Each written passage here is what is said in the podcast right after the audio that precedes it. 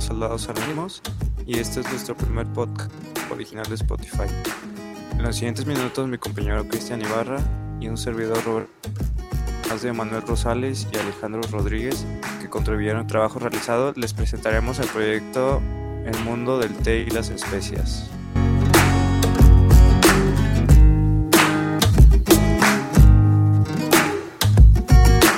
El proyecto tiene como ayudar a una microempresa llamada El Mundo del Té y las Especias. Esto de acuerdo a lo que hemos podido investigar en distintos aspectos. Nos dimos cuenta que las microempresas para poder sobresalir necesitan de mucha dedicación además de tiempo suficiente para hacer que éste crezca. Entonces, además es necesario tener suficiente para subsanar los proyectos a realizar.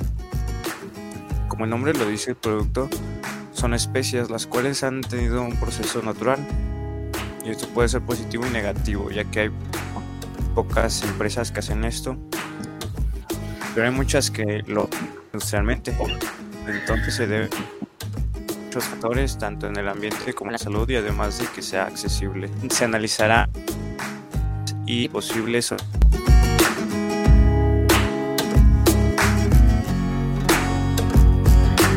Objetivo del diagnóstico. Partiendo del problema inicial, pretendemos encontrar una de las causas por las cuales las personas no tienen el apoyo suficiente.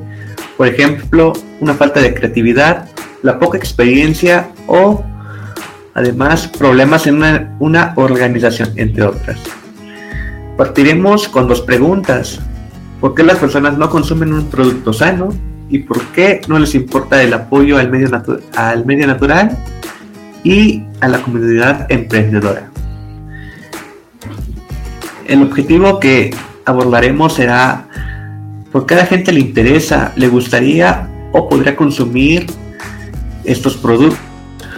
Y si conocen la forma de hacerlo, cuáles son las percepciones y resultados al hacer una compra de este tipo. Si les ayuda a desarrollar un lugar o a la comunidad para proveer la venta del apoyo de emprendedores que ayudan a que se distribuya este tipo de consumibles.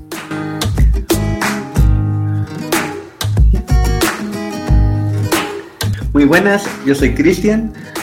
Estaremos empezando con unas pequeñas preguntas. Para ti, Roberto, ¿cuáles son las ventajas o desventajas del consumo de, de productos naturales? Pues entre las ventajas que tienen los productos naturales sería que como un consumidor de estas eh, tendría consecuencias a mi salud, las cuales serían buenas. Además de que al medio ambiente estas, estas digamos, prácticas la beneficiaría ya que más artesanos, entonces tienen un proceso el cual no es tan indus por lo que no, no contamina el ambiente. Las ventajas sería que estos no son tan consumidos entre la sociedad, ya que pueden tener un costo un poco más elevado de aquellos que son industrializados. Ok. Bueno, yo veo entre una de las grandes ventajas de estos productos, como tú mencionaste, que son menos costosos. Al ser menos este menos procesados, este conservan más nutrientes que un producto ya procesado estos, este, a su vez, por ejemplo, un caso muy, un caso muy común entre los productos procesados es el azúcar, la cual a un gran consumo, este, lo podemos decir, este, gradual o cotidiano, estos pueden llegarse a crear una adicción en ti mismo. Por ejemplo, una persona que toma refresco, a la larga esta persona no dejará de tomar un refresco ya que pensará que si lo deja de tomar se sentirá ansioso por la falta de azúcar. Bueno, esa es la gran ventaja de, los productos naturales, ¿no? Que no te consume, no te generan una adicción como los productos. Una de las desventajas de estos productos sería mm, de que no son muy populares entre, entre las familias ya que desde pequeños, este, por ejemplo, cuando vas a la primaria, este, en vez de darte un, un agua, te dan un jugo de, de fruta, pero procesado, este, ya, ya empaquetado. Bueno, con esto pasamos con la última pregunta. ¿Por qué el gobierno o las personas no dan apoyos a las microempresas o no las apoyan lo suficiente? Bueno, este, como tú dijiste, no las apoyan suficiente, reciben pequeños apoyos, pero yo siento los gobiernos y las personas apoyan más a aquellas empresas que ya están consolidadas, como puede ser Vivo, Coca-Cola, esas empresas que son grandes y pues que si tú las, digamos, apoyas, en el caso del gobierno, pues tienes ese respaldo de que estas empresas no, no, no van a tender a, digamos, lo así, quebrar, como podría ser las pequeñas empresas que no tienen un renombre entre la sociedad y pues por lo tanto no son tan conocidas. Bueno, pues yo pienso que, bueno, en México sí hay apoyos eh, para microempresas.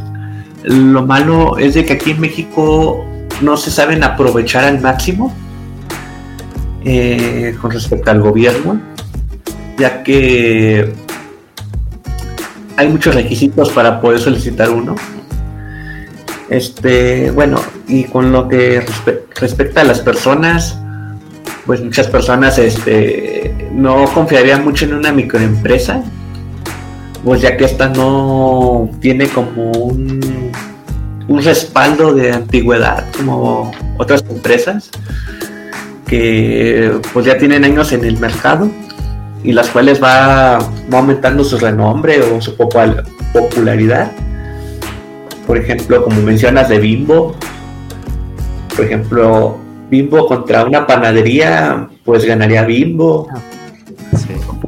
Por sus productos, ya que son, este, ahora sí, como dicen, mundialmente conocidos.